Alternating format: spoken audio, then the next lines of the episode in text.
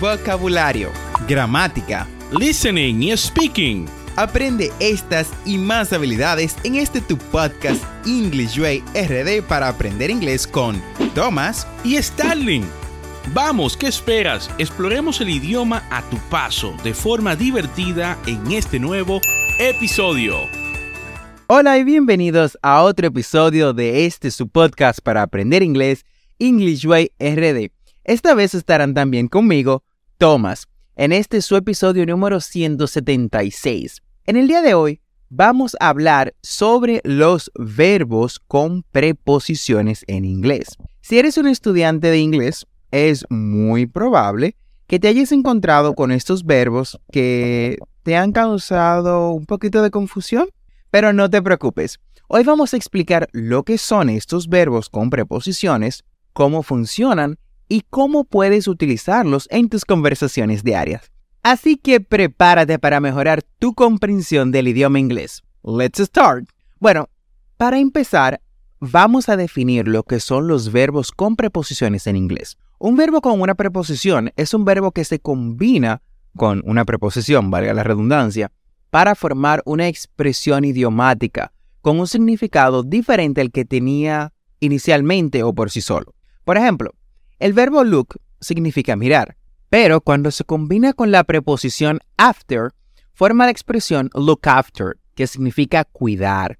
Otro ejemplo es el verbo talk, que significa hablar, pero cuando se combina con la preposición about, forma la expresión talk about, que significa hablar sobre.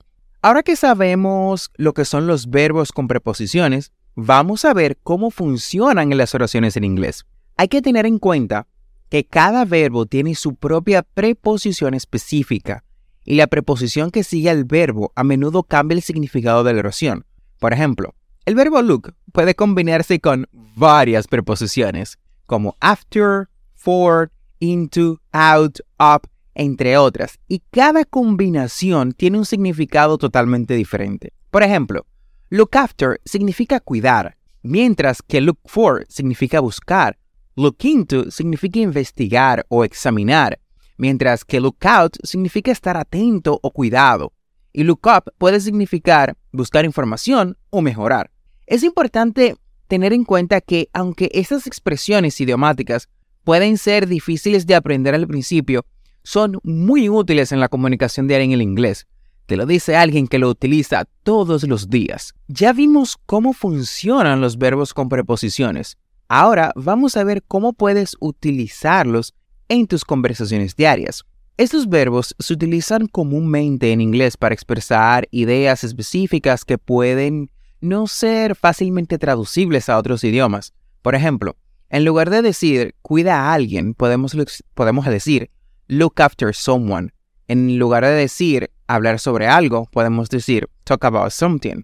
Además, algunos verbos con preposiciones en inglés son mucho más comunes que otros, por lo que es útil comprender los que se utilizan con más frecuencia eh, y no concentrarnos en aquellos que son poco comunes. Algunos de los verbos con preposiciones más comunes en inglés incluyen look after, talk about, wait for, take care of, depend on. También es importante tener en cuenta que algunos verbos con preposiciones en inglés tienen un significado dependiendo del contexto en el que se utilizan. Por ejemplo, give up puede significar rendirse o renunciar, mientras que get over puede significar superar o recuperarse. Por lo tanto, es importante prestar atención al contexto y al uso de la preposición correcta para comprender completamente el significado del verbo. Ahora que hemos hablado sobre todo esto, ¿qué tal si vemos algunos ejemplos de verbos con preposiciones y sus diferentes significados? Por ejemplo, look after, el cual mencionamos anteriormente. Un ejemplo de esto sería I have to look after my little brother while my parents are at work. Tengo que cuidar a mi hermanito mientras mis padres están en el trabajo. I have to look after my little brother while my parents are at work. Vamos con el siguiente, talk about, que es hablar sobre. Un ejemplo sería, Let's talk about our plans for the weekend. Hablemos sobre nuestros planes para el fin de semana.